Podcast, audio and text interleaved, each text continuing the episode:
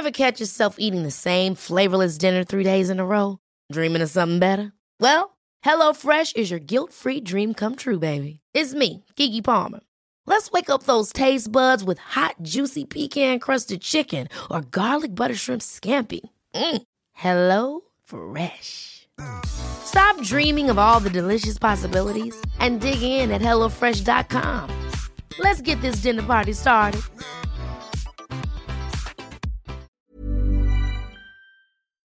Willkommen zu einer Folge Sports Idols. Gleich schmeiße ich das Flutlicht an für Ariane Hingst, aber Erst darf ich mich mal wieder vorstellen. Mein Name ist Felicia, Nachname Mutterer. Ich war früher jeden Tag Sportjournalistin, heute nur noch zu meinem Vergnügen, wenn ich diesen Podcast hier mache. Wie viele von euch kann ich äh, mich gerade ja selbst nicht so sportlich ähm, ausleben. Kein Hobbykick mit meinen Lieblingsfußballerinnen, kein Schlagabtausch auf dem Tenniscourt.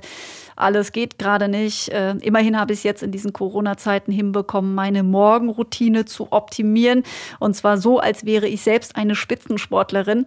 Ich ziehe schon seit längerer Zeit jeden Morgen Öl und danach trinke ich auch immer äh, lauwarmes Wasser. Und jetzt folgt seit ein paar Wochen das ernährungsphysiologisch vollständigste Nahrungsergänzungsmittel der Welt.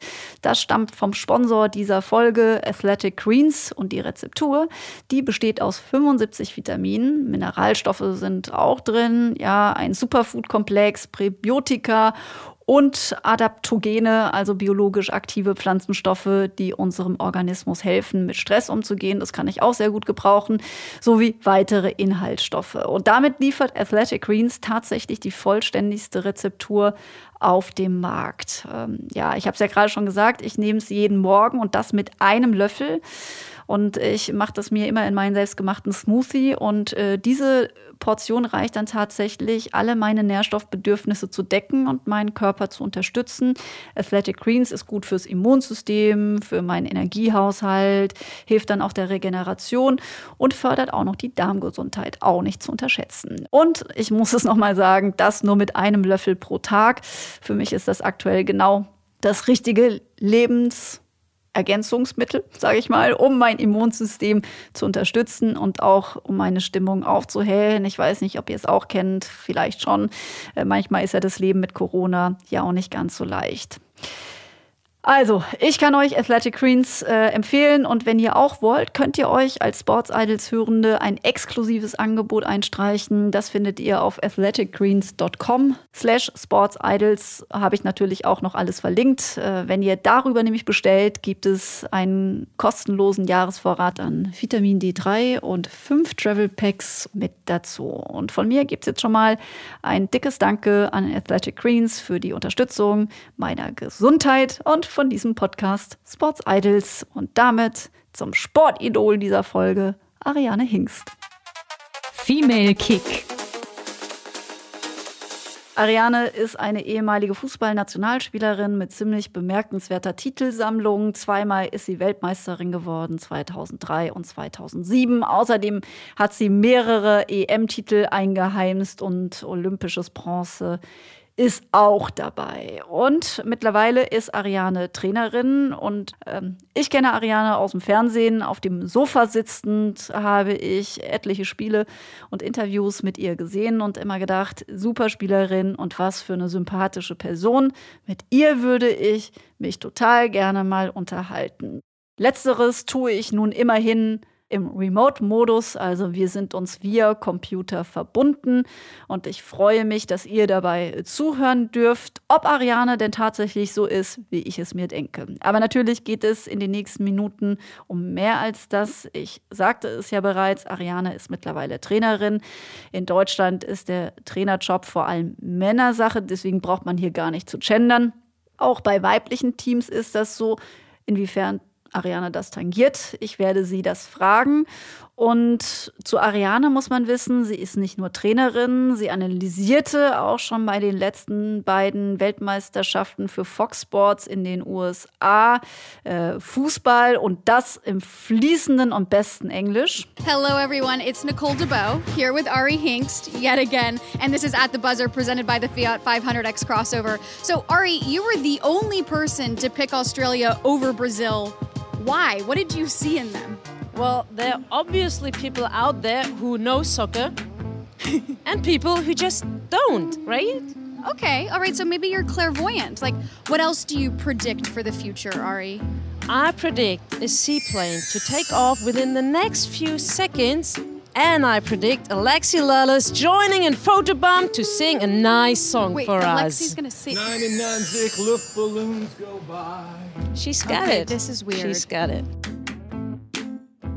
Hallo. Ja, hallo.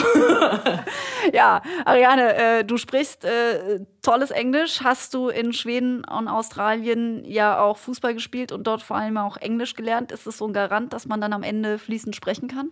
Äh, wahrscheinlich ist das die Grundvoraussetzung dafür. Ähm, ich muss auch immer wieder noch an meine Schulzeit zurückdenken. In 12. Klasse habe ich tatsächlich eine 5 in Englisch auf dem Zeugnis gehabt.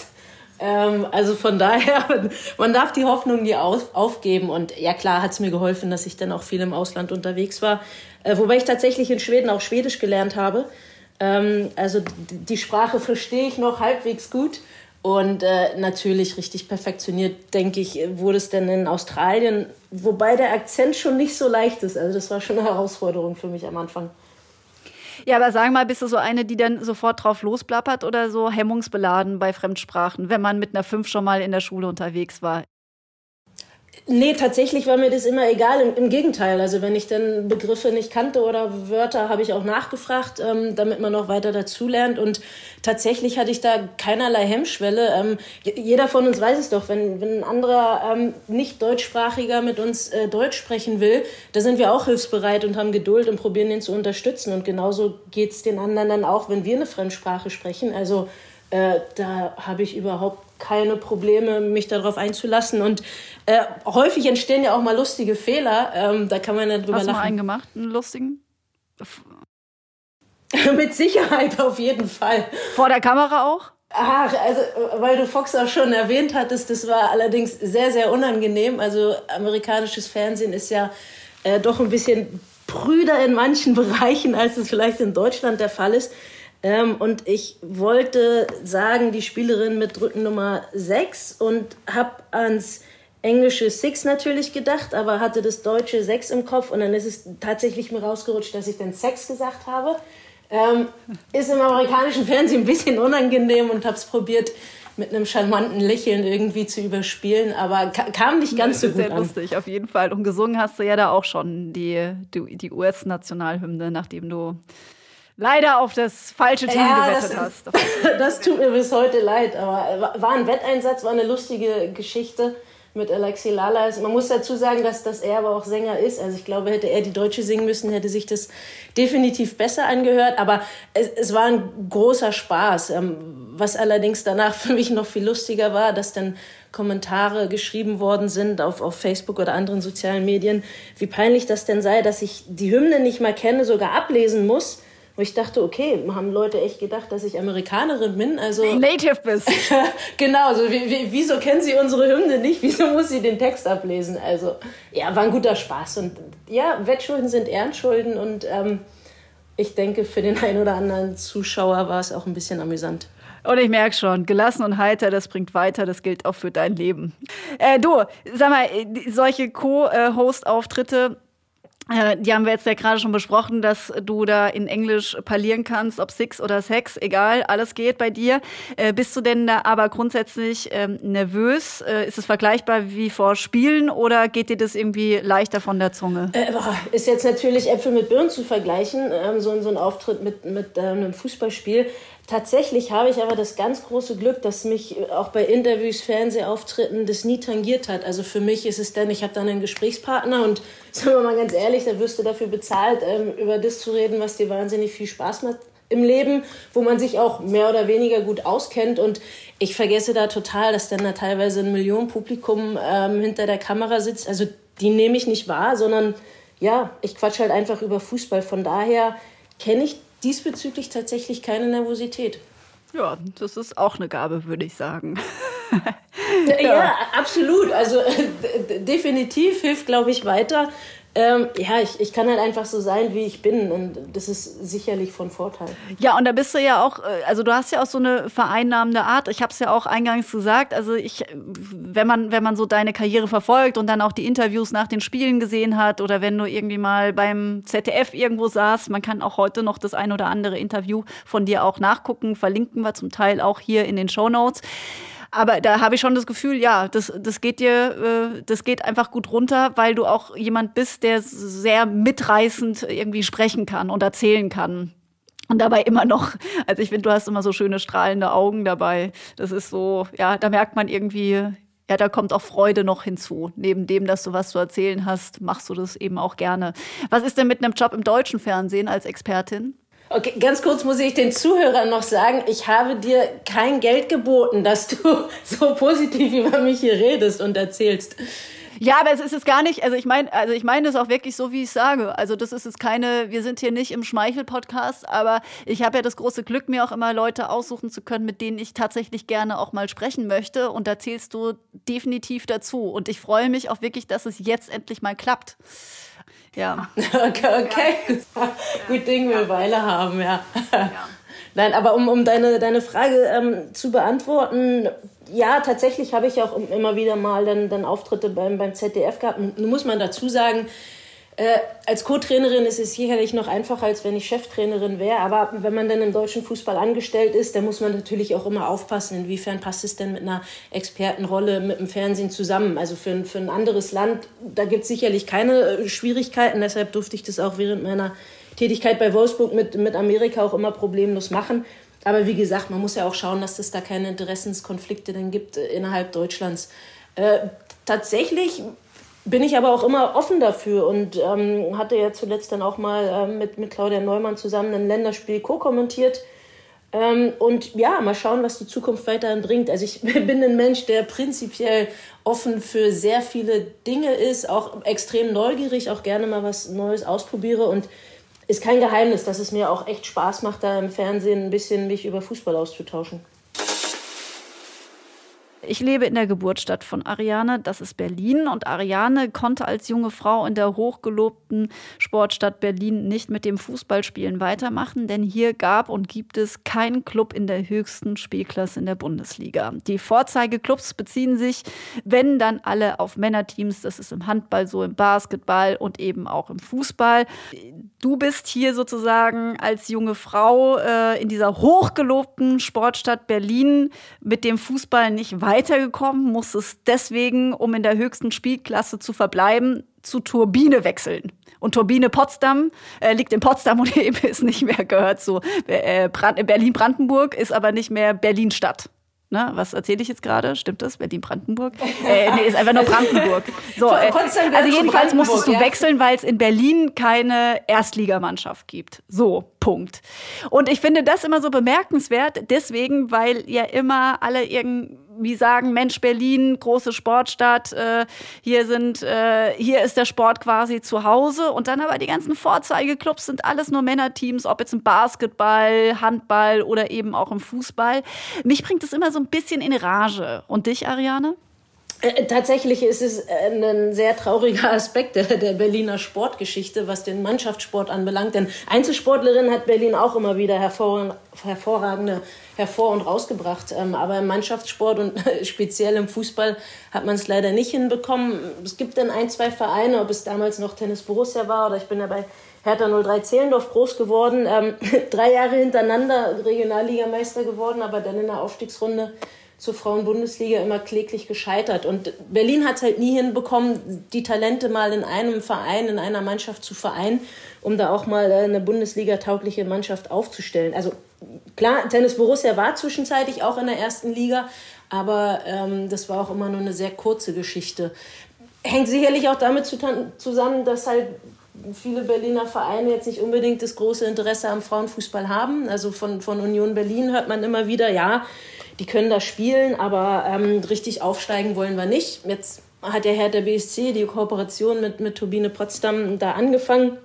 Wie viel dahinter steckt, muss man dann schauen, wobei die sicherlich gerade ganz andere Probleme haben, als sich um Frauenfußball zu kümmern. Das, das ist auch klar.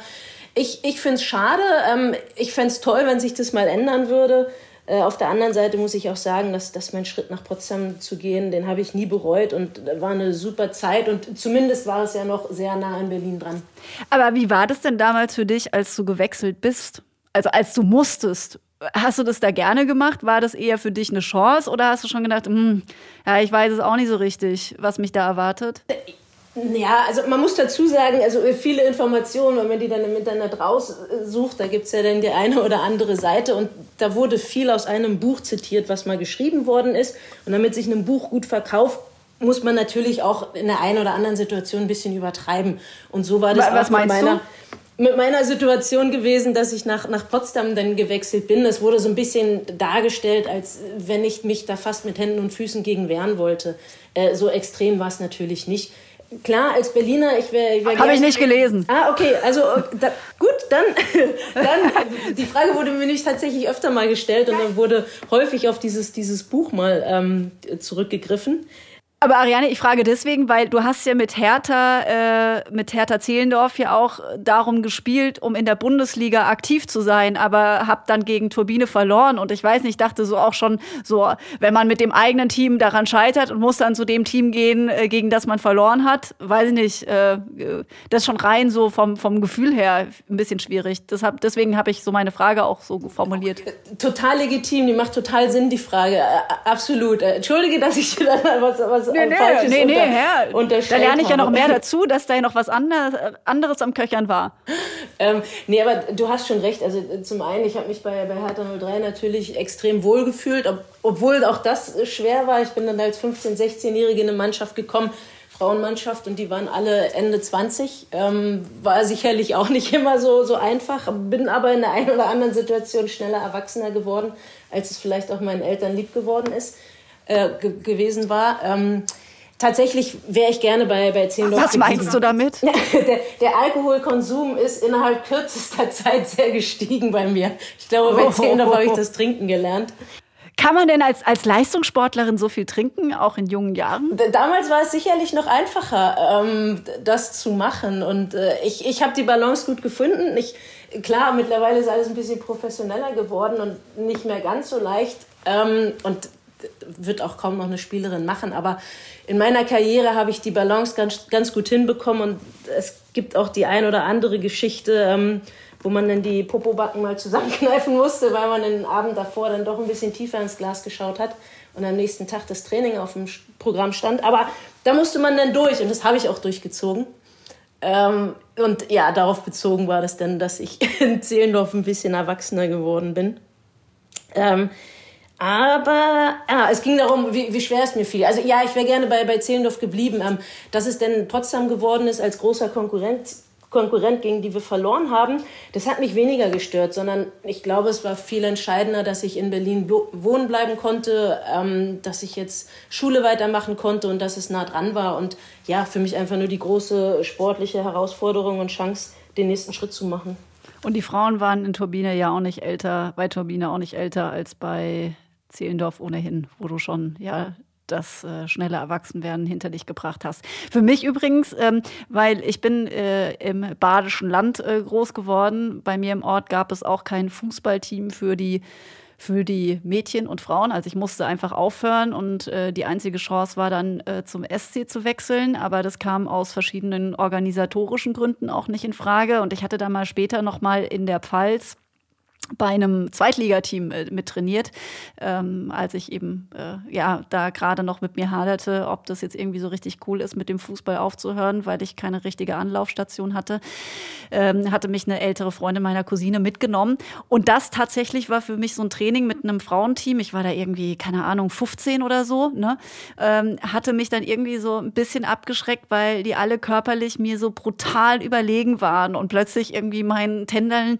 mit dem Ball irgendwie irgendwie dann äh, dazu führte, dass mir der eben auf die robuste Art abgenommen wurde. Und ich war dann fürchterlich empört und dachte, nee, ich will lieber noch mal Jugendteam spielen und so weiter. Ich finde, das ist echt schon ein Faktor der, für, für Frauen und Mädchen, der nicht so ganz zu unterschätzen ist, wenn man dann eben äh, ja irgendwo nicht mehr weiterspielen kann, äh, wo man eigentlich gerne möchte und dann nicht so einen richtigen Anschluss hat. Also du hast es ja mit was Positivem verbunden, mit mehr Alkohol, mit, mit, mit neuen Kontakten und so weiter. Aber nichtsdestotrotz ja, äh, kann das auch mal irgendwie eben dazu führen, dass man es gar nicht mehr weitermacht. Aber das nur so am Rande notiert. Zurück zu dir, äh, zu deiner äh, spannenden Karriere. Äh, Turbine, wir haben jetzt gerade schon öfter drüber gesprochen. Zehn Jahre hast du dort gespielt und auch unter, also äh, Titel eingesammelt und auch unter dem legendären und langjährigen Trainer Bernd Schröner trainiert. Äh, ich habe den ab und zu mal interviewt, kenne ihn aber natürlich nicht gut, aber er wirkte auf jeden Fall immer sehr streng. Äh, stimmt das? Und wie viel Bernd Schröder steckt heute in der Trainerin Ariane Hingst? also ähm, ich würde so sagen, gar nichts steckt von, von Bernd Schröder, Schröder bei, bei mir drin. Man muss dazu sagen, ähm, man muss es tatsächlich zweigeteilt bei ihm sehen, was den, den, den Trainer Bernd Schröder oder auch Vereinsvorsitzenden und, und, und Macher von Turbine Potsdam anbelangt. Da war er streng, da war er auch sehr fordernd und äh, ich habe auch im Laufe meiner Karriere bei Potsdam die ein oder andere harte Diskussion mit ihm führen müssen Sei es, dass man, damals war es nicht die Champions League, damals war es noch der UEFA Cup. Wir haben in, Montpellier gespielt äh, bei 30 Grad und ähm, das Spiel fand nachmittags statt und vormittags sind wir dann nochmal auf den Platz gegangen. Heute sagt man dazu Aktivierung. Wir haben da aber fast noch eine richtige Trainingseinheit absolviert und da habe ich äh, ewig mit ihm diskutieren müssen und kämpfen müssen, dass es doch jetzt nicht die beste Lösung ist, dass wir uns da nochmal auspowern. Ähm, das, das war Bernd Schröder. Allerdings außerhalb des Platzes als, als Mensch ähm, hat er eine ganz andere Seite. Er ist extrem hilfsbereit, hat auch der einen oder anderen Spielerin sehr aus der Patsche geholfen. Ähm, ein absolut sozialer Mensch und ja, fast so eine Vaterfigur. Ähm, auch, auch wenn er das nach außen natürlich nie äh, verkörpern wollte, weil da wollte, glaube ich, eher der harte Hund sein. Aber er hat auch einen ganz weichen Kern. Insofern muss man das so ein bisschen zweigeteilt bei ihm sehen. Ja, und wie bist du jetzt als Trainerin? Ich glaube, da muss man eher die, die, die Spielerin fragen, die, die mich ertragen müssen als, als Trainerin. Ähm, na, natürlich muss man aber auch sagen, die, die, die, Methoden des Trainings haben sich ja doch zum Glück auch äh, sehr verändert. Ähm, damals wurde auch nach bestem Wissen und Gewissen trainiert, keine Frage. Allerdings, ähm, was wir damals dem Körper angetan haben, das, das merkt man auch in die Jahre bis heute rein. Also ich, ich was hast du für Beschwerden? was habe ich für keine Beschwerden, glaube ich, ist die bessere Frage. Ja, also mein, mein Körper hat schon sehr gelitten. Also die, die Knie sind natürlich äh, im allerwertesten, der, der Rücken ist nicht mehr der beste. Aber es ist okay, es ist kein, kein äh, Jammern und Meckern. Damals muss, wusste man es nicht besser. Heute würde ich sicherlich das eine oder andere so nicht mehr machen oder, oder anders trainieren ähm, man hat sich da auch weiterentwickelt. Und, ähm, Was machst du zum Beispiel anders? Gib mal so ein Beispiel, weil wir sind ja alle jetzt nun keine äh, Profis. Ähm, wo, wo würdest du sagen, hat, in, wie, wie macht man heute was anders? Also hast du vielleicht so ein Beispiel, wo du sagst, früher hatte man, ich weiß nicht, immer 1000 Liegestützen gemacht und heute macht man lieber was mit den Gummibändern oder so? Äh, tatsächlich, also ein ganz großer Aspekt ist äh, natürlich die Belastungssteuerung, in welchem Umfang wird trainiert, wie wird trainiert und also das Extrembeispiel wäre, dass man früher dann auch noch den Entenlauf gemacht hat, den man natürlich heutzutage nicht mehr macht. Oder die, die tollen Huckepackkämpfe oder so dergleichen. Ähm, in, in, in, Potsdam damals, wir hatten super Bedingungen ähm, durch, das, durch den Olymp Olympiastützpunkt. Da wurde natürlich dann auch viel auf, auf Tatanbahnen dann trainiert, die Läufe im Winter mit, mit Berganläufen und auch einfach auf einem Untergrund, der jetzt nicht gerade der beste war ähm, für, für die Knie. Und damals gab es auch jetzt nicht so Dinge wie, wie ähm, Präventionstraining oder so dergleichen. Also da wurde im Kraftraum, da wurden die Gewichte draufgepackt auf die Handelstange und die Technik, darauf wurde nicht jetzt so viel Wert gelegt. Das heißt, die ein oder andere Übungsausführung war sicherlich nicht gerade die beste. Und wenn dann ein paar Kilo Gewicht noch auf der Schulter drauf sind und die Technik aber nicht ganz hinhaut, dann glaube ich, ist jedem bewusst, äh, dass der Körper dann früher oder später in Mitleidenschaft gezogen wird. Ja, nicht so gesund, nicht so gesund. Äh, jetzt hast du ja äh, fünf Jahre, ich sage deswegen jetzt gerade kein genaues Datum, äh, deswegen nur so, weil der Podcast ja ein bisschen zeitloser auch aktuell sein soll. Ne? Deswegen nur, du warst fünf Jahre Co-Trainerin beim VfL Wolfsburg, hast unter Männern gearbeitet, wenn ich das mal so sagen darf. Führungsarbeit im Fußball ist Männersache. Dazu gibt es auch einen schönen Beitrag vom ZDF von Claudia Neumann, über die wir auch schon gesprochen haben, der Kommentatorin, die sehr viel eigene Schelte oft im Netz schon abbekommen hat, warum sie sich denn erlaubt, Fußball zu kommentieren, manchmal auch noch Fußball gespielt von Männern. Meine Güte. Jedenfalls hat sie sich das angeguckt und kam auch zu dem Schluss, dass eben ähm, alle Führungspositionen reih äh, im Prinzip äh, von äh, Männern äh, ja, gefüllt sind, befüllt sind. Ich finde es immer wieder verwunderlich, dass auch die Frauenteams, ähm, bei den Frauenteams selbst so wenige Frauen eigentlich zum Zuge kommen auf der Trainerinnenposition. Äh, ja, gibt es denn zu wenige, die das können? Kannst du nicht, äh, Trainer, äh, geht nur Co? Also zum, zum einen muss ich sagen, jetzt gerade gerade auf Wolfsburg bezogen, tatsächlich, als dann bekannt wurde, dass Stefan Lech als Cheftrainer aufhören würde, würde ähm, wurde mir der Posten angeboten. Also ähm, so ist es nicht. Aber ich hatte dann aus verschiedenen Gründen und mit viel Über Überlegung dann das, das Angebot abgelehnt. Warum? Ähm, ich glaube, wenn ich das jetzt hier alles ausführe, wird es zu, zu lange dauern. Aber in dem Moment muss man einfach sagen, oder auch heute noch weiß ich, dass das war der, der richtige Schritt für mich. Ähm, darfst halt nicht vergessen, du bist fünf Jahre in einem Verein als Co-Trainerin und äh, ich hatte noch nie einen Cheftrainerposten. Und wenn man dann da diesen, diesen Wechsel von Co auf Cheftrainer hat in einem Verein, wo du schon fünf Jahre tätig warst, dann ist das sicherlich nicht, nicht so leicht und äh, auch natürlich eine Erwartungshaltung und ein Druck, wo sich dann die Frage stellt, wie kann sich die Person Ariane Hingst eigentlich als Cheftrainerin entwickeln, ähm, wo sicherlich von Anfang an eine andere Erwartungshaltung dann auch da ist. Und ähm, ich möchte nicht ausschließen, dass ich irgendwann äh, hoffentlich auch als Cheftrainerin mal tätig äh, sein werde. Äh, Wolfsburg war für mich die Entscheidung, ist, ist, ist nicht der richtige äh, Verein dafür gewesen. Ähm, Aber grundsätzlich kannst du dir das schon vorstellen, Cheftrainerin zu werden. Ja, auf jeden Fall. Also definitiv. Ähm, nur nicht da, wo du vorher Co-Trainerin warst, ne? So habe ich es Genau, in, diesem, in diesem Zusammenhang hat es für mich dann einfach, einfach nicht gepasst und sicherlich der ein oder andere Umbruch auch. Und ja, also die, die ganze Gesamtkonstellation ähm, hat mich dann dazu hat dazu geführt, dass ich mich gegen den, den Cheftrainerposten bei Wolfsburg entschieden habe. Aber natürlich, also ich, ich bin sehr offen für alles. Ähm, meine Zukunft ist auch im Moment noch sehr ungewiss. Äh, muss man schauen, wo es, letztendlich hinführt. Ähm, da da, da gibt es sicherlich die eine oder andere Möglichkeit. Ähm, aber um darauf zurückzukommen, warum, warum gibt es zu wenig Frauen? Also wenn man sich ja auch nochmal die, die Zahlen anschaut, wie viele Trainerinnen überhaupt den Trainerschein gemacht hat oder wie viele Frauen den Trainerschein haben. 3,6 Prozent.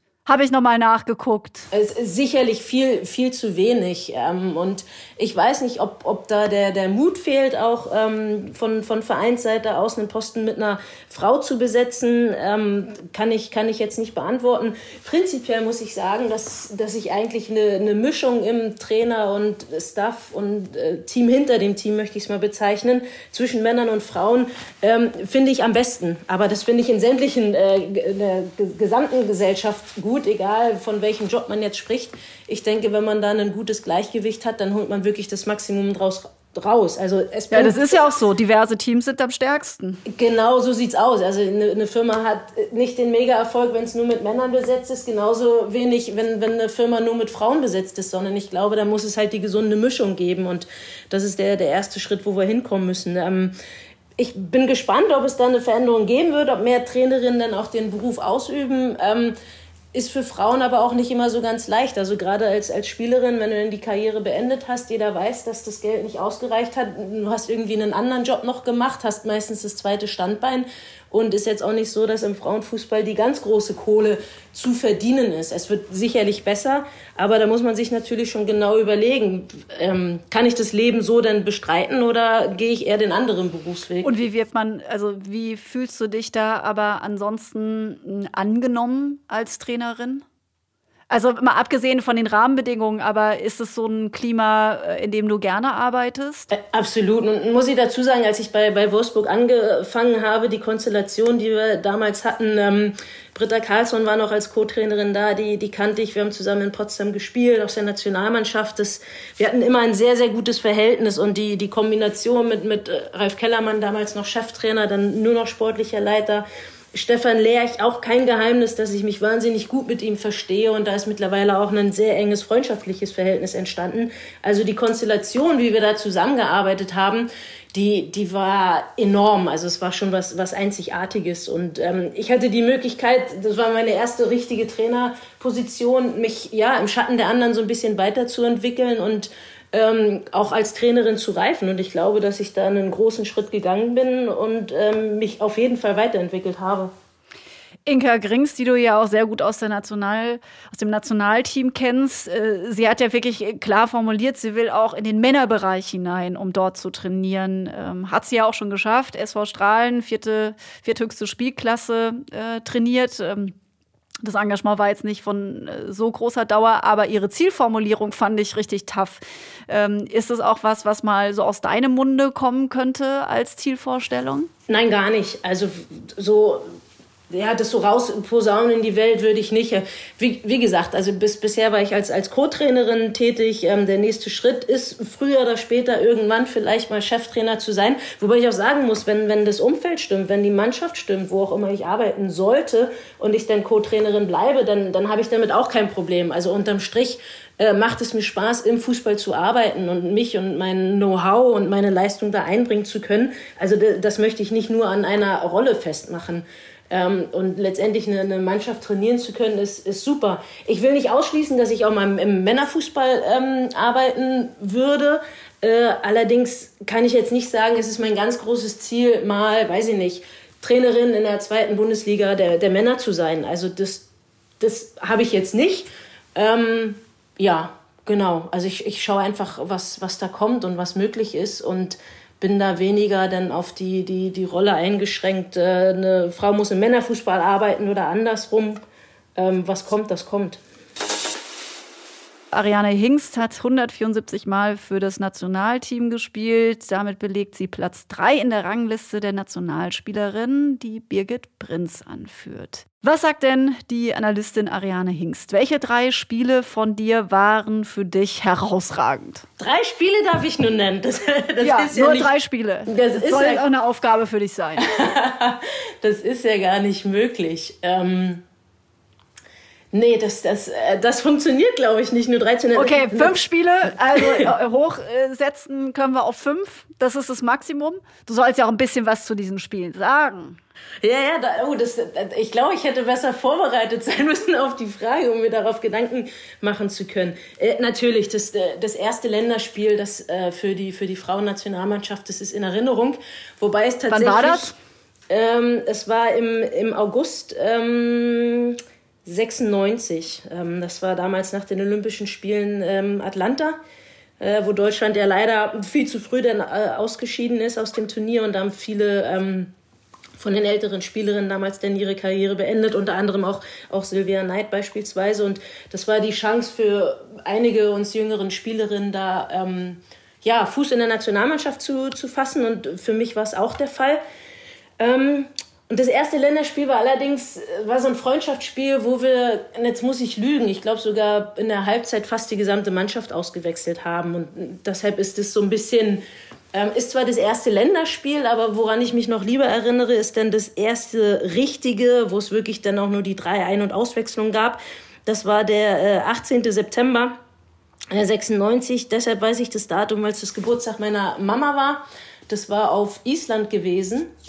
Und ähm, ja, daran habe ich, hab ich sehr gute Erinnerungen. Und tatsächlich habe ich auch recht am Anfang eine sehr gute Statistik gehabt, weil ich in einem Spiel tatsächlich zwei Tore geschossen habe. Äh, damals noch in der Vorstopper-Position. Dann hatte ich dann drei Länderspiele mit zwei Toren. Ähm, die, die Bilanz ist dann von Spiel zu Spiel wieder schlechter geworden.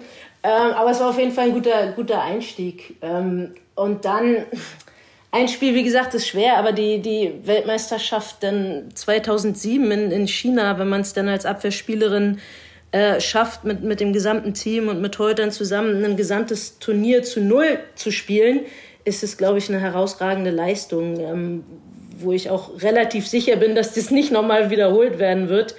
Ähm, das, das war einfach, einfach gigantisch gewesen. Ähm, das, das WM-Finale kriegst einen Elfmeter gegen dich gepfiffen, aber du weißt in dem Moment ganz genau, ja, Natze steht im Tor und, und Natze hält. Frau Angerer holt alles raus, die Welttorhüterin damals. Genau, und das war so, ja, klar. Und als sie den halt wirklich hält, wusste ich, okay, jetzt sind wir Weltmeister, ja. Also da waren noch ein paar Minuten zu spielen, aber mir war klar, das war's jetzt. Ähm, wir, wir, wir haben es geschafft. Wir sind die erste Nation, die einen Titel nicht verteidigen äh, konnte. Dieses Wort finde ich doof, sondern die zweimal hintereinander Weltmeister werden konnte. Und ähm, das, das ist natürlich äh, ein geiles Gefühl gewesen. Ähm, tatsächlich aber auch ein Spiel ähm, aus Zeiten von Turbine Potsdam, so gerade in der Anfangszeit, da jetzt nicht, dass wir direkt gegen den Abstieg gekämpft haben, aber da waren wir doch eher im unteren Mittelfeld zu finden. Ähm, musste auch ganz, ganz schlimme Spiele über mich ergehen lassen, wo wir dann so 8-0 oder 7-0 gegen damals äh, Rummel Kaldenhausen gespielt haben mit Bettina Wiegmann und, und Maren Meinert noch. Also die älteren Zuhörer, denen, denen sagen die Namen hoffentlich noch was. Und da war ein Spiel, damals gab es die SG Braunheim, die Frankfurter Mannschaft. Ähm, Doris Fitschen hatte da noch mitgespielt bei denen und ich glaube sogar auch eine Steffi Jones. Auf jeden Fall lagen wir zur Halbzeit 4-0 zurück im Karl-Liebknecht-Stadion. Und ähm, wir haben es geschafft, das Spiel ist 4-4 ausgegangen und in der letzten Minute haben wir sogar noch die Chance, 5-4 zu spielen. Und das, das war wir waren Turbine Potsdam, wir waren ein Nix. SG Braunheim war eine große Nummer und dann so ein Spiel so zu drehen, das ist mir auch in sehr positiver Erinnerung geblieben. Wie viele Spiele waren es jetzt? Ich glaube, das, ja, das eine war fast ein Turnier, ne? aber ich glaube, dass ich fast jetzt bei, bei vier Spielen geblieben bin. Also gar nicht gut, so da habe ich auch mitgezählt. Äh, bei fünf bist du auf jeden Fall nicht rausgekommen. Siehst du, haben wir uns gut in der Mitte dann sozusagen geeinigt. Also, ja, und in fünf ja. Minuten denke ich mir, verdammt, ich hätte das Spiel noch erwähnen müssen ja. und das Spiel erwähnen müssen. Das, das ist das, das Problematische an dem Ganzen. Ja. Wenn man abends nicht einschlafen kann, ich weiß nicht, ob du das auch machst, aber ich denke da ganz oft an Dinge, die mich halt irgendwie glücklich machen. Und nach wie vor, ich spiele nur noch hobbymäßig Fußball und äh, Tennis und dann denke ich halt immer so manchmal an einen super Schlag oder an äh, ein Tor, das ich eben erzielt habe. Das macht mich richtig happy. Äh, hast du auch so Szenen äh, aus deinem äh, Sportlerinnenleben, was du dann manchmal so äh, nochmal Revue passieren lässt? Äh, vielleicht eben abends im Bett oder sonst wann, weil es dich so glücklich macht?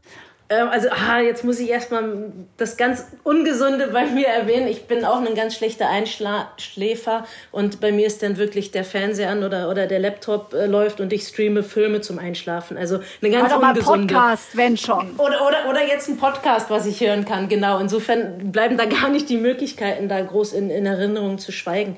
Ähm, tatsächlich nicht. Also wenn jetzt so, wenn man so, so eine Aktion hat wie wir gerade mit dem Podcast und, und, sich dann auch über die Vergangenheit unterhält, da kommen natürlich die Bilder wieder hoch. Ähm, und ich bin jetzt in einer Zeit, habe ich Fußball gespielt, wo jetzt die sozialen Medien nicht, nicht so stark vertreten waren. Die gab es damals noch nicht. Das heißt, das Bildmaterial ist sicherlich auch eingeschränkter, als es heute der Fall ist. Aber wenn doch hin und wieder nochmal ein, ein Rückblick eingeblendet wird oder auch als ich dann für Fox TV wieder tätig war und man da ganz kurz vorgestellt wird, da werden ja doch die ein oder anderen äh, Spielszenen hervorgeholt und das sind schon super schöne Erinnerungen. Also das, das lebt auch in einem und ähm, überhaupt die Erfahrungen, die ich sammeln konnte, ähm, die, die kann mir keiner mehr nehmen. Also ich durfte so tolle Menschen kennenlernen und ich konnte wirklich viele Länder besuchen und bereisen, die ich sonst in meinem Leben sicherlich nie gesehen hatte. Und all die Erfahrungen, die, die, die sind in mir. Und ähm, das, das ist schon ein tolles Gefühl. Weil du gerade Social Media erwähnt hast äh, und dass es heute ganz andere Möglichkeiten gibt, auch selbst Storytelling aufzusetzen und eben nicht davon abhängig zu sein, zum Beispiel, dass man regelmäßig im Fernsehen jetzt Spielen gezeigt wird. Ähm, wie blickst du darauf? Bist du da manchmal, ich will jetzt nicht sagen neidisch, aber hättest du dir das gewünscht, dass zu deiner Zeit das auch so relevant gewesen wäre? Oder bist du eigentlich ganz froh, weil du sagst, nee, komm. Also um es vorwegzunehmen, ich, ich bin froh und dankbar für die Zeitspanne, in der ich gespielt habe, ähm, weil ich einfach alles mitbekommen habe. Ja, noch die, die Anfänge, wo man ja wirklich um jede Minute ähm, TV-Präsenz kämpfen musste. Ähm, heute ist es jetzt auch nicht perfekt, zwischendurch sah es sicherlich mal besser aus. Ähm, und ich habe auch zum Ende meiner Karriere aber auch noch die Möglichkeit gehabt, den ein oder anderen Euro damit zu verdienen, dass ich Fußball spiele. Ja, Generation vor uns, die, die haben wirklich nur für die Zukunft gekämpft und da selber nichts raus gehabt. Das Kaffeeservice. Genau, das Kaffeeservice. Also das war natürlich übel. Also von daher, ich, ich bin froh und dankbar, dass ich einfach beide Seiten noch kennenlernen konnte und erleben durfte. Ähm, Social Medien ist ne, so, so zweigeteilt. Auf der einen Seite natürlich eine, eine super Möglichkeit, auf der anderen Seite aber auch traurig, dass sich irgendwie das, das Leben der meisten nur noch bei, bei Instagram, Twitter und was weiß ich nicht alles äh, stattfindet. Äh, die erste Reaktion nach einem Spiel ist, sofort zum Handy zu greifen, um, um was zu posten und ähm, sich jetzt nicht unbedingt ähm, direkt äh, über, über das Spiel noch auszutauschen. Ja, mittlerweile glaube ich, gibt es ja auch fast so einen so Druck, man muss man muss in den Social Medien erscheinen, außer Almut, Almut ohne Insta, die, die kriegt Stimmt, äh, Almut Schuld, äh, Torhüterin, Nationaltorhüterin und auch in Diensten des VfL Wolfsburg. Für alle, die das jetzt nicht wissen, äh, sie verzichtet auf alles, ne? Genau, absolut. Und äh, das ist die absolute Ausnahme. Also ich denke, es gibt äh, Vor- und Nachteile. Ich, ich sehe es insgesamt äh, etwas kritischer. Und ähm, ja, aber sicherlich auch, auch eine Chance. Es ist einfach eine, eine andere Generation, die, die wird anders groß. Wir, wir leben mittlerweile in einer anderen Gesellschaft. Und natürlich haben sich aber dadurch die, die Vermarktungschancen enorm gesteigert und sicherlich auch äh, die eine oder andere Möglichkeit, an Euro noch zu verdienen oder ähm, ja, also ich selber brauche es nicht. Ich bin auch relativ wenig unterwegs. Also Twitter nutze ich und habe hier und da sicherlich auch mal was zu sagen. Aber diesen Dauerdruck, dass ich da präsent sein muss, da bin ich ganz froh, dass ich den nicht habe. Aber man kann dir bei Twitter keine Private Message schreiben.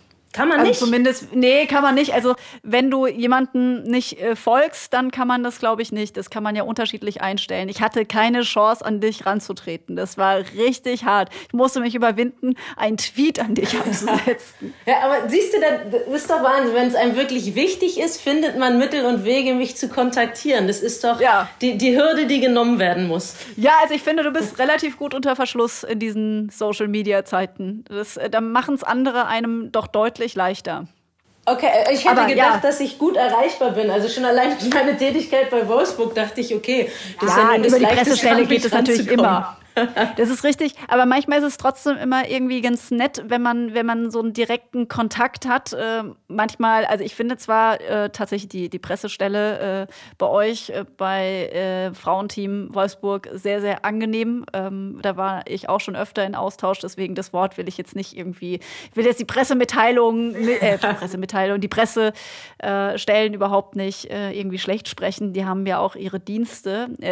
ich nur persönlich mag das dann auch immer eigentlich eigentlich ganz gerne weil es ja äh, ein, ein kleiner, feiner Podcast ist, auch direkt auf die Leute zuzugehen äh, und äh, dann einfach mal zu fragen, ob überhaupt Lust besteht und gehe dann auch gerne offizielle Wege. Aber ja, das ist, ähm, wenn es irgendwie geht, mache ich das immer, ehrlich gesagt, ja, wie gesagt, sehr gerne. Ich werde darauf rumdenken, ob ich meine Privatsphäre-Einstellung diesbezüglich ändern werde. Ja, also dass man dir eine Nachricht halt schicken kann, weil ich dachte, vielleicht hast du auch einfach schlechte Erfahrungen gemacht oder halt einfach überhaupt gar keinen Bock, dass dir irgendjemand irgendwie einen Gruß da lässt oder so. Ja. Nee, kann gar nicht. Sein. Ich glaube, wahrscheinlich damals, als ich es eingerichtet habe, war so, okay, bloß irgendwie jetzt erstmal alles abblocken. Ich, ich kann es dir nicht mal mehr beantworten. Also. Äh, offensichtlich bin ich da nicht Tag ein, Tag aus äh, tätig damit ähm, und dass ich mich auch gar nicht weiter damit beschäftigt habe. Ja, aber du bist da, das ist ja schon mal gut. Man sieht ja dann auch immer, dass du ja doch immer mal wieder was postest, wie du gerade gesagt hast, wenn du was zu sagen hast. Ähm, ich finde, ja, du hast vorher ein paar Dinge, jetzt nochmal ganz kurz zurückzugehen zu, zu deiner Wortwahl, weil ich das super spannend finde. Du hast vorher gesagt, du willst gar nicht davon sprechen, äh, einen WM-Titel verteidigt zu haben, sondern äh, wieder gewonnen zu haben. Und ich finde das insofern so richtig interessant, weil wenn man sich Sprache eben mal ganz genau anguckt, ähm, ist es ja manchmal äh, total krass, wie oft wir kriegerisch irgendwie sprechen. Ne? Und auch immer so ein bisschen eher dieses ähm, äh, ja, äh, verteidigen, gerade in der Sportsprache. Wir müssen die anderen platt machen, ne? Oder weiß ich was. Ich weiß es nicht. Bist du da jemand, der da sensibel ist? Äh, gar nicht. Tatsächlich war das Verteidigen auch mehr darauf bezogen, ähm, man muss dafür kämpfen, dass einem was nicht weggenommen werd, wird oder werden kann. Und wir sind Weltmeister 2003. Den Titel, den, den konnte uns niemand wieder wegnehmen. Deshalb mussten wir da nichts, nichts verteidigen. Darauf war das tatsächlich eher gemünzt. Jetzt, okay, wo du es ansprichst, denke ich mal drüber nach. Sprache. ah, okay, da kommt noch ein bisschen, bisschen mehr dazu. Ich, insgesamt finde ich es halt wahnsinnig spannend, wie, wie vielseitig die deutsche Sprache ist. Ne? Nicht umsonst die Sprache der, der Denker und Dichter. Ähm, geiles Erlebnis, als ich dann nach Schweden gewechselt bin und mir ein deutsch-schwedisches äh, Wörterbuch ähm, gekauft habe. Also die, die Sektion der schwedischen Sprache, die war nicht mal ein Drittel, wahrscheinlich eher ein Viertel so dick wie die der deutschen Sprache, ja, weil wir einfach viel mehr Möglichkeiten haben, äh, uns ausdrücken zu können. Und das finde ich eine, eine super tolle Sache. Ähm, ja, im Vergleich zu, zu anderen Sprachen, dass wir da den Vorteil haben. Aber tatsächlich habe ich noch nie darüber nachgedacht, dass, dass wir eher kämpferisch oder so unterwegs sind. Ähm, ja, das, da habe ich wirklich noch nicht drauf nachgedacht. Das, das lohnt sich mal, da sich, sich mit zu beschäftigen. Also ich muss ja sagen, als Sportjournalistin habe ich auch, ich weiß nicht wie oft gesagt, irgendjemand verteidigt irgendwas, ja, also auch ohne nachzudenken. Mir fällt es nur immer mehr auf, ähm, weil ich mich auch in anderen Kontexten immer mal wieder jetzt mit Sprache beschäftige. Ich habe noch so einen anderen Podcast zusammen mit Jochen Schropp, der heißt Yvonne und Berner. Da haben wir zum Beispiel auch äh, 2020 mal eine Folge über Sprache gehabt, über das Gendern, was ja auch ein Riesenthema ist. Ich höre bei dir so ein bisschen raus, du bist da jetzt nicht so empfindlich, weil du sprichst auch von Denker und äh, Dichtern und nicht von Denkern Denkerin und äh, Dichterin, weil es aber auch natürlich auch so ist, äh, dass es die viel weniger gibt. Also die ja, äh, bei uns werden ja äh, Straßennamen, äh, in der Politik ja zum Beispiel auch, also ist ja eine Männerrepublik, außer mhm. Frau Merkel, ja. die, die im Prinzip als einzige da mal existiert hat und alles andere vorher waren immer irgendwie ein, zwei Leute im Kabinett oder sowas und die Frauenquote im Bundestag ist ja auch nicht vorhanden. Also was ich sagen will, wir sind ja auch durch und durch männlich geprägt. Aber welche Rolle spielt es bei dir ähm, tatsächlich das Gender? Dann denkst du über sowas nach? Ist das Thema bei euch, auch wenn man Staff, Cheftrainer ist ja so ein etablierter Begriff, Cheftrainerin, da muss man erstmal darüber nachdenken. Mhm. Ja. T tatsächlich ähm, bin ich auch eher derjenige, ich, ich, ich sage auch weiterhin irgendwie Hintermann, weil ich jetzt nicht Hinterfrau sagen würde, einfach weil man mit, der, mit den Begrifflichkeiten aufgewachsen ist. Ich verstehe die Diskussion darum und ähm, die ist wahrscheinlich auch, auch notwendig, einfach weil wir immer noch in einer zu krassen Männerwelt auch leben. Aber ich habe das nie als so negativ empfunden, dass wir jetzt nicht die, die weiblichen Varianten dann dafür benutzen. Ähm, da, da bin ich, glaube ich, ein schlechtes Beispiel für, weil ich, wie gesagt, ja nicht von den Spielerinnen dann rede, sondern es ist halt der Trainer, der Spieler, ohne mir dabei negativ was zu denken tatsächlich, womit ich viel eher Probleme habe, ähm, was mir leider auch immer mehr passiert, dieses, du hast auch die Wortwahl genommen, das Gendern ähm, so richtig schön dieses, die englische Sprache mehr und mehr in den deutschen Sprachgebrauch zu benutzen, ja. Ähm, das finde ich viel extremer, wie viel englische Wörter wir mittlerweile benutzen. Und ich sage, hey, die deutsche Sprache gibt da eigentlich genug Möglichkeiten her, das zu benutzen. Aber ähm, ja, da, da, da wird viel mehr gegendert, ähm, reingeputtet. Keine Ahnung, war jetzt ein schlechtes Beispiel, aber das, das Englische. Die ähm, Box, ähm, der Strafraum ist die Box. ja. Ja, genau. Aber so im allgemeinen Sprachgebrauch, ich meine, dass wir googeln, alles klar, aber äh, ja, das ist, da, da, da, ist ein ganz großer Einfluss natürlich auch durch die, durch die Jugendsprache, wo einige Begrifflichkeiten sich da durchsetzen und ähm, es wird mehr und mehr ins Englische abdriften. Gott, Ariane, denkst du nicht auch manchmal, wir sind fast, äh, wir sind gleich alt. Äh, du hast auch, du hast, glaube ich, du bist drei Tage älter oder sowas. Ah, 26. okay. Juli. Erfahren hast, von mir. 26. Ich, Juli, ne? Hast du Geburtstag oder 25. Entschuldige, jetzt weiß ich gerade nicht mehr. 25.7. Hm. Äh, siehst du, ja, ich bin 28.7. Äh, ah, okay. Ja, du äh, kleines Küken, du.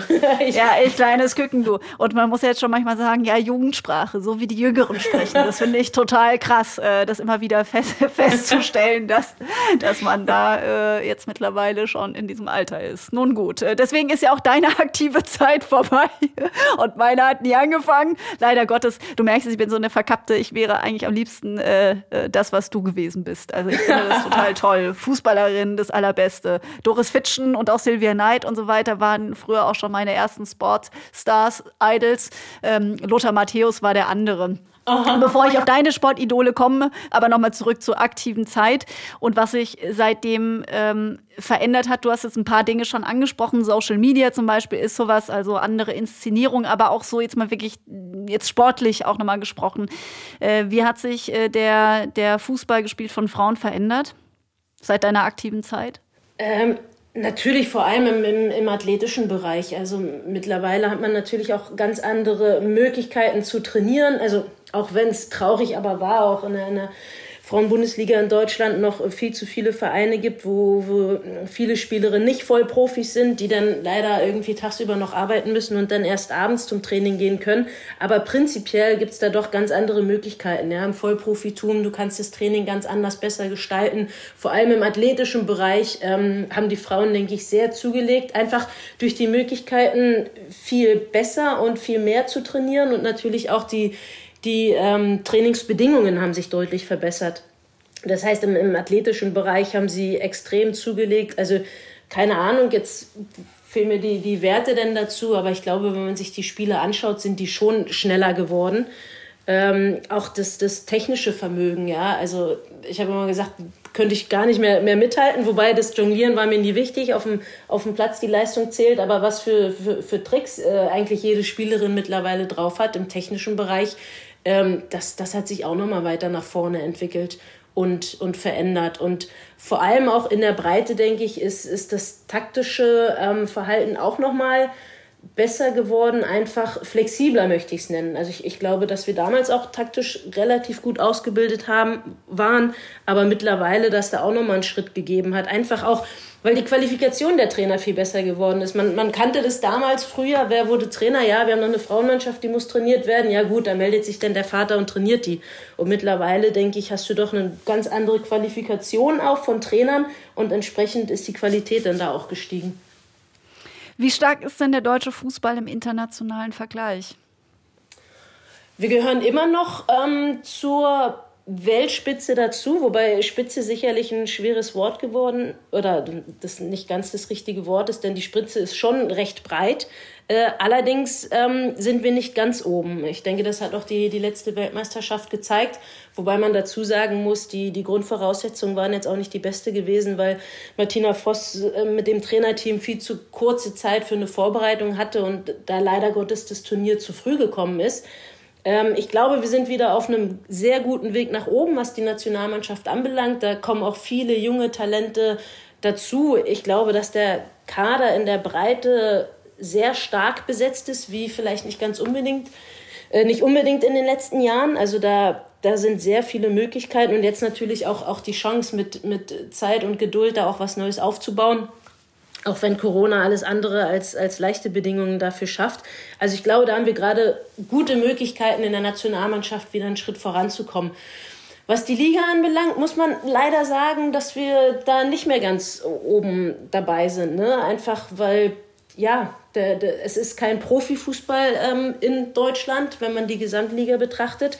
Und da haben uns andere Nationen den, den Rang abgelaufen. Und äh, da muss wieder einiges getan werden, da muss einfach investiert werden. Und wir müssen wirklich zusehen, dass wir in Deutschland den Frauenfußball professioneller äh, aufstellen. Und ähm, dann werden wir auch wieder ganz oben mitspielen können. Und ich glaube, dass das, außer wenn du ein Franzose bist, stört es, glaube ich, jeden, äh, wie häufig Lyon hintereinander die Champions League gewonnen hat. Ähm, und ja, mit Wolfsburg haben wir es jetzt ein paar Mal probiert, aber die Domäne konnten wir einfach nicht durchbrechen. Und äh, das wird sicherlich in der nächsten Zeit nicht unbedingt leichter werden. Ja, also man kann festhalten, in der Liga sind's, äh, äh, guckt man mit dem Fernglas nach Frankreich rüber, dass man gerne so wäre. Äh, Im Bereich Nationalteam würde ich wahrscheinlich vermuten, sollten wir äh, in die USA gucken äh, und äh, die dort an der Spitze stehen, auch der Weltrangliste und glaube ich im Moment so das Maß der Dinge sind. Würdest du dem zustimmen als Fachexpertin? Ja, schon. Also ähm, tatsächlich, äh, Amerika sehe ich auch als, als die Nation, die, die geschlagen werden muss zurzeit. Ähm, allerdings auch, was, was, was in Europa passiert, ja. Also die, die, die Spanierinnen, ob es jetzt Holland ist mit äh, amtierender Europameister, Vize-Weltmeister, ähm, England ist spannend. Natürlich gibt's jetzt auch den ein oder anderen Training, Trainerwechsel. Ähm, da wird's auch nochmal interessant, was, was wird sich verändern. Also ähm, das ist extrem spannend und ich glaube auch immer noch, dass das Europa ähm, der Kontinent ist ähm, mit der größten Dichte ähm, an Qualität im Frauenfußball. Ähm, drüben Amerika natürlich, Kanada sehe ich nicht, nicht ganz so stark. Äh, Brasilien ist super spannend jetzt mit, mit Pia Sundhage, der, der schwedischen Trainerin. Ähm, ich glaube, die entwickelt da auch nochmal eine deutlich stärkere Mannschaft. Die sind zuletzt auch unter ihren Möglichkeiten geblieben. Wenn man nach Asien schaut, also Japan gehört immer zu den Top-Nationen mit dazu. Es ist spannend, was in Australien passiert, einfach auch durch die, durch die nächste Weltmeisterschaft, die in Australien und Neuseeland stattfinden wird. Und es gibt wahnsinnig 23. viele Genau, genau. Ja. Äh, hoffentlich, falls es nicht verschoben werden muss. Ja. Ähm, und ja, da, da sind wahnsinnig talentierte Spielerinnen, die jetzt auch überall in, in Europa oder auch in, in Amerika dann unterwegs sind. Also es ist super spannend äh, zu, zu sehen, ähm, was sich da, da weiterentwickelt. Ähm, aber wie gesagt, also ich, ich glaube, dass Deutschland auf einem sehr guten Weg ist äh, da auch wieder ganz oben angreifen zu können. Und äh, ich freue mich auch extrem auf die nächste Europameisterschaft in England dann um dann wirklich die Bestandsaufnahme zu, zu haben, wo steht der deutsche Frauenfußball jetzt im internationalen Vergleich. Und ich bin überzeugt davon, dass, dass die deutschen Frauen wieder um den EM-Titel spielen werden. Jetzt frage ich dich nicht, wen du als das größte, die größte Hoffnung im deutschen äh, Frauenfußball siehst, weil da, das bestimmt äh, super schwer zu beantworten. Und außerdem bist du ja auch äh, Co-Trainerin eines Clubs. Deswegen äh, lasse ich die Frage jetzt mal hier aus. Ich drücke nur immer Clara Bühl besonders die Daumen. Die kommt wie ich aus dem Münstertal. Deswegen, äh, ne, äh, die habe ich schon als Kiddie spielen sehen und hoffe da immer, dass, äh, dass sie so, äh, so den richtigen großen Durchbruch hat. So eine Birgit Prinz wird vorne drin. Wobei ich aber sagen muss, ich, ich, ich verstehe die Frage, die wird auch immer wieder gestellt werden und das ist auch immer wieder ein Diskussionspunkt. Ich habe damit aber ganz große Probleme. Ähm, alle die, die den Fußball lieben, die lieben ihn auch deshalb, weil es ein Mannschaftssport ist. Und ähm, natürlich wird dann gefragt, wer ist das größte Talent, wer hat ein sehr großes Potenzial. Allerdings wirst du nie erfolgreich sein mit einer Spielerin. Ähm, auch elf Spielerinnen reichen nicht aus. Du hast mittlerweile einen Kader von 20, 23 Spielerinnen und ähm, das ist das Entscheidende. Wie harmonieren die zusammen? Und deshalb finde ich die Frage nach, wer ist das größte Talent, damit tue ich mich schwer. Ich, ich mag die Frage nicht. Finde ich total gut. Das ist doch mal ein Statement. Ich persönlich finde immer Sportlerinnen super, die sich gesellschaftlich positionieren und auch mündig sind. Das US-Frauenteam ist zum Beispiel erfolgreicher, aber schlechter bezahlt als die Männer. Deswegen hatten die US-Fußballerinnen gegen den eigenen Verband geklagt. Das Gericht wies den Vorwurf der Lohndiskriminierung zwar zurück, aber ich finde, das war ein starkes Zeichen. Und ähm, ja, als erster Fußballverband übrigens der Welt gleichte Norwegen 2018 die Zahlungen der Nationalteams an. Dafür verzichteten auch die Männer auf einen Teil ihrer Prämien, auch bemerkenswert. Und im Streit um Siegprämien und Gehälter haben australische Fußballerinnen einen Sieg eingefahren. Bis zur nächsten Weltmeisterschaft 2023 kassieren die Matildas, so nennt man das Frauenteam dort, genauso viel Geld wie ihre männlichen Kollegen. Was denkst du über solche Diskussionen?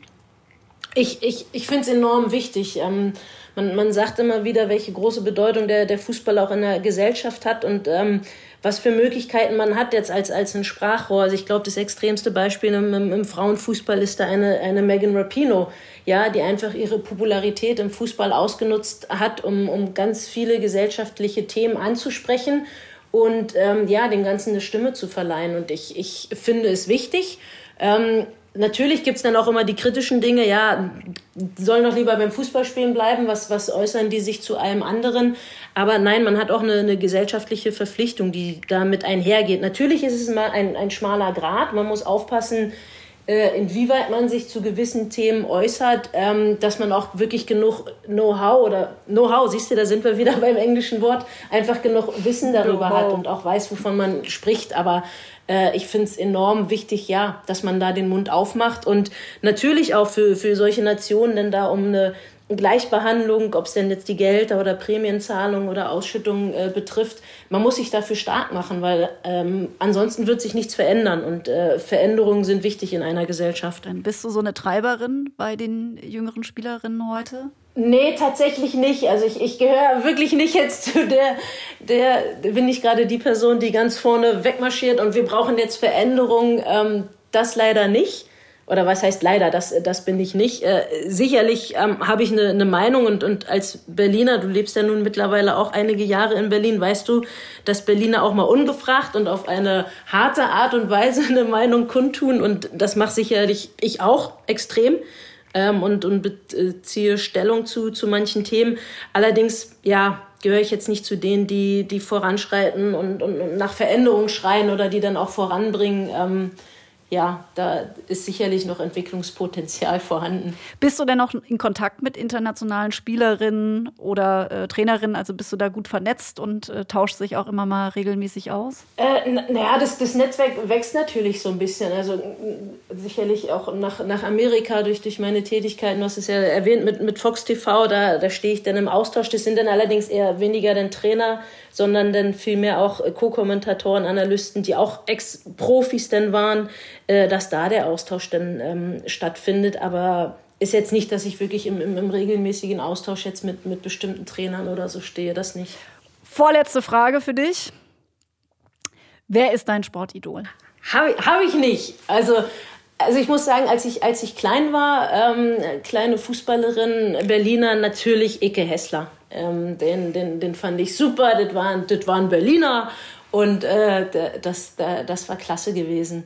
Ähm, aber ein richtiges Vorbild habe ich nicht. Ich, ich bewundere einfach sportliche Leistung und dabei geht es nicht immer darum, den, den ersten Platz zu, zu äh, erreichen, sondern einfach das, das Maximum aus sich äh, herausholen.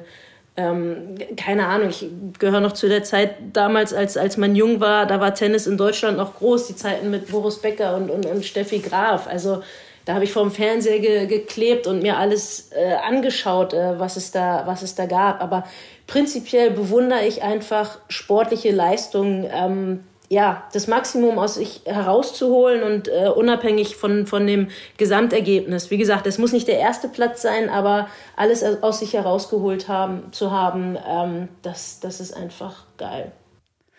Eine Nachfrage habe ich zu Icke Hessler. Warum nicht Litbarski? Das ist auch ein Berliner.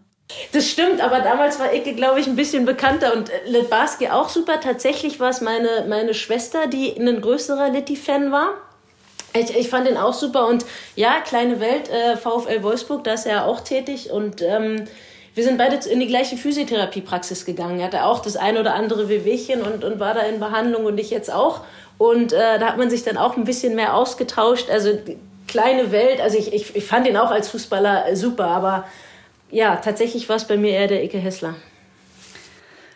Jetzt aber wirklich die allerletzte Frage. Ich habe bei der Recherche ja so ein bisschen rumgekramt und versucht, Informationen über dich zu finden, die man jetzt nicht einfach so googeln kann und habe dann auch ähm, gehört, dass du gerne naschst. Schokolade. Was Süßes ist es, glaube ich. Und jetzt schließt sich die letzte Frage an. Was sollten wir uns noch über dich merken, was nirgendwo steht? ich weiß nicht, ob es nirgendwo steht, aber ich bin, äh, ich liebe Tauchen. Ich habe vor, vor einigen Jahren das Tauchen äh, für mich entdeckt. Äh, Nadine Angerer, Natze ist übrigens schuld daran. Ähm, bei, bei mir stand ein, ein Urlaub an, nach, nach Thailand sollte es gehen. Und ich habe damals auch in Schweden gespielt und äh, da ist die Saison ja ein bisschen anders, sodass ich echt die große Chance hatte, mal vier Wochen Urlaub machen zu können und hatte dann Thailand-Urlaub gebucht. Und sie hat mich einfach genervt, oh, wenn du da bist, du musst einen Tauchschein machen. Und äh, ich hatte da keinerlei Ambitionen, konnte es mir auch gar nicht vorstellen. Ähm, ich neige auch so ein bisschen zu, zu Platzangst und dachte, ey, komm, die ganzen Wassermassen auf gar keinen Fall. Und jedenfalls hat sie mich so sehr genervt, dass ich einfach nur, um Ruhe zu haben, gesagt habe, okay, Nazi, ich verspreche dir, ich werde es ausprobieren. Und aber halt einfach die Klappe, ich kann es nicht mehr hören. Und ähm, ihr verdanke ich's. Ich, ich habe es gemacht. Ich war sofort begeistert. Und ähm, mindestens einmal im Jahr probiere ich tauchen zu gehen. Ein super Jahr ist es, wenn ich zweimal im Jahr es schaffe, äh, einen Tauchurlaub zu machen. Das ist die ganz große Leidenschaft. Es ist, es ist ruhig, es ist still, man ist der Natur nah, der, der Körper tut nicht so weh aufgrund der Schwerelosigkeit unter Wasser. Ähm, und ja, da komme ich einfach runter, denke an nichts anderes und erfreue mich einfach nur der, der Fische, äh, am liebsten Mantas und Haie. Und das ist, kann ich Nee, ich würde es nicht jedem empfehlen, weil sonst werden die Wassergewässer zu voll, aber Tauchen ist äh, das Nonplusultra für mich. Das klingt doch schön. Ich habe in letzter Zeit witzigerweise auch öfter mal über das Tauchen nachgedacht. Wahrscheinlich, weil man einfach mal in diesen Lockdown-Zeiten einfach abtauchen will. Jedenfalls habe ich mich öfter darüber unterhalten. Und da habe ich nur immer so gedacht, ah oh Mist, ich kann mir das nicht so richtig vorstellen, wenn ich da so runtergehe. Und dann kann man ja auch nicht einfach wieder nach oben, sondern muss das ja sehr beharrlich machen. Sowas wie Platzangst oder sowas, dass du da so, uh, so tief in der Erde drin im Wasser äh, das hat dich noch nie irgendwie tangiert, weil du da auch so furchtlos bist, wie wir eingangs ja schon gehört haben, wahrscheinlich. Äh, nee, wie gesagt, also am Anfang hatte ich da wirklich großen Respekt, aber mittlerweile, da, da denke ich nicht drüber nach. Im, Im, Gegenteil, ich gehöre leider auch zu denen, ähm, die es auch noch in die Tiefe runter, runterzieht. Irgendwas zieht mich da magisch an und da muss man ja dann auch immer mal ein Auge auf den Tauchcomputer machen. Beziehungsweise ich habe einen tiefen Alarm äh, als Sicherheit mit, mit drin. Ähm, nein, tatsächlich denke ich da nicht drüber nach, dass ich nicht sofort hoch, sofort hoch kann. Ich meine, ich, ich bin verantwortungsvoller Taucher. Es gibt ja auch genug Regeln, die man da beachten sollte, dass es auch eine sichere Nummer ist. Also ähm, Furcht ist da nicht vorhanden, nein.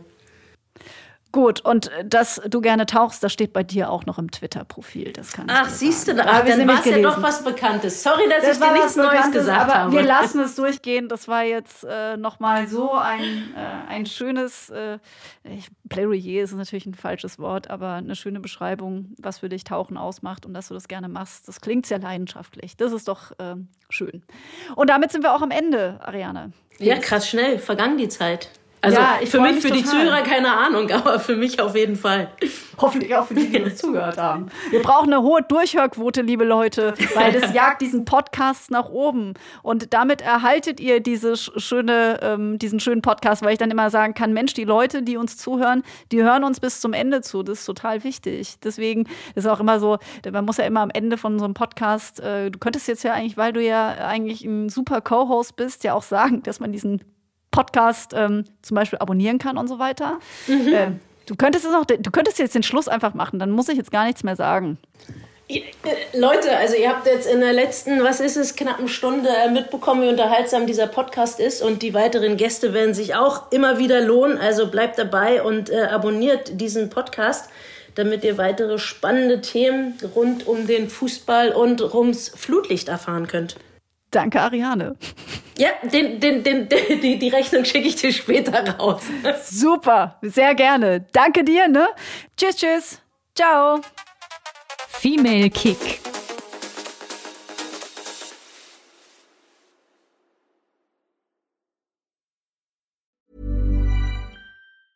Ever catch yourself eating the same flavorless dinner three days in a row? Dreaming of something better? Well, HelloFresh is your guilt-free dream come true, baby. It's me, Kiki Palmer. Let's wake up those taste buds with hot, juicy pecan-crusted chicken or garlic butter shrimp scampi. Mm. Hello Fresh. Stop dreaming of all the delicious possibilities and dig in at HelloFresh.com. Let's get this dinner party started.